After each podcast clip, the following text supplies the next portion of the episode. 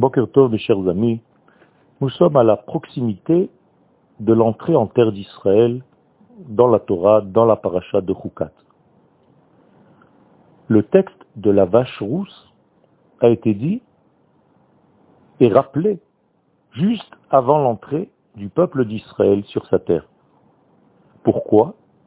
Ben, Tout simplement parce que nous sommes en contact possible avec la notion de mort, étant donné que des guerres vont avoir lieu en entrant sur la terre d'Israël pour combattre les ennemis. Et donc la notion de mort est prise en compte, et c'est pourquoi la paracha va traiter de ce nettoyage de l'impureté de mort. Avant de rentrer dans les détails, il faut savoir que la notion de vie et de mort, ces deux notions sont très complexes. Surtout la notion de mort qui crée chez nous une certaine frustration. Nous devons savoir d'abord qu'est-ce que l'homme dans son monde, dans le monde créé par Akadosh Baruch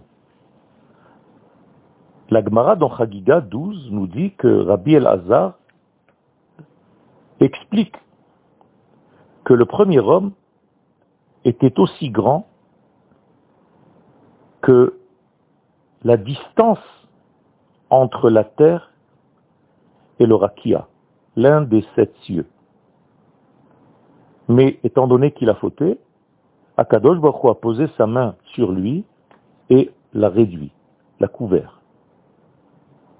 Rabbi Houda, lui, dit que le premier homme était de l'extrémité du monde jusqu'à l'extrémité du monde.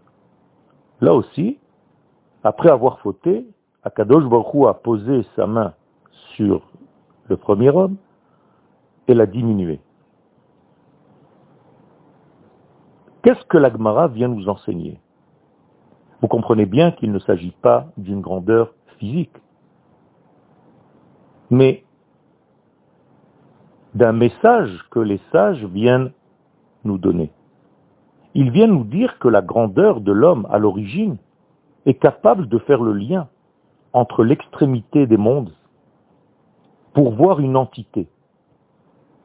L'homme a été créé avec une vision capable de lui donner en fait quelque chose d'entier. Et c'est en réalité aussi le rôle de l'homme, de faire le lien entre le ciel et la terre. C'est comme cela qu'il a été créé. C'est sa véritable grandeur. Le problème, c'est que, après la faute, cette grandeur a été donc réduite et l'homme ne voit plus une entité. Il ne voit que des détails.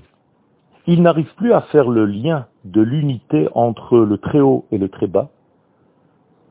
Et il vit dans un monde de séparation des mondes.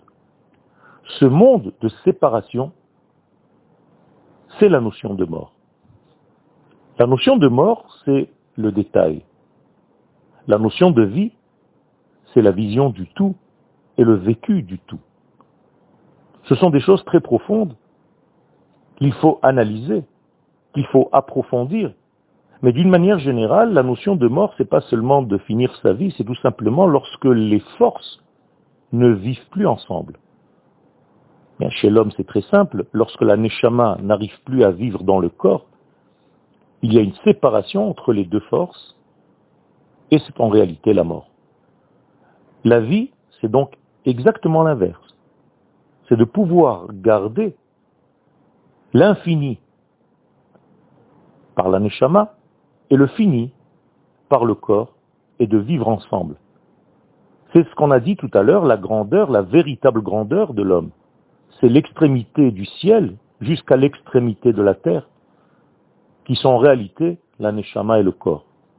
Lorsque nous sommes capables de vivre avec cette vision qui fait le lien entre les mondes, nous sommes immédiatement dans la notion de vie. L'inverse donne malheureusement la mort. Vient la paracha de Roukat dans laquelle nous sommes pour nous enseigner que cette mort n'est pas naturelle, n'est pas ontologique à la vie. Elle est venue après la faute. et qu'il y a une possibilité de réparer ce système pour revenir à la vie. Nous sommes donc dans la paracha optimiste de la Torah, la paracha de la vache rousse, qui vient nous enseigner que la mort n'est que momentanée et qu'arrivera une époque où nous pourrons revenir à notre véritable rôle, à notre véritable grandeur, tel qu'Akadosh Baruch l'a créé, où nous sommes capables, par notre essence, de faire le lien permanent entre l'aneshama, l'extrême ciel, et le corps, l'extrême matière. Une bonne journée à tous.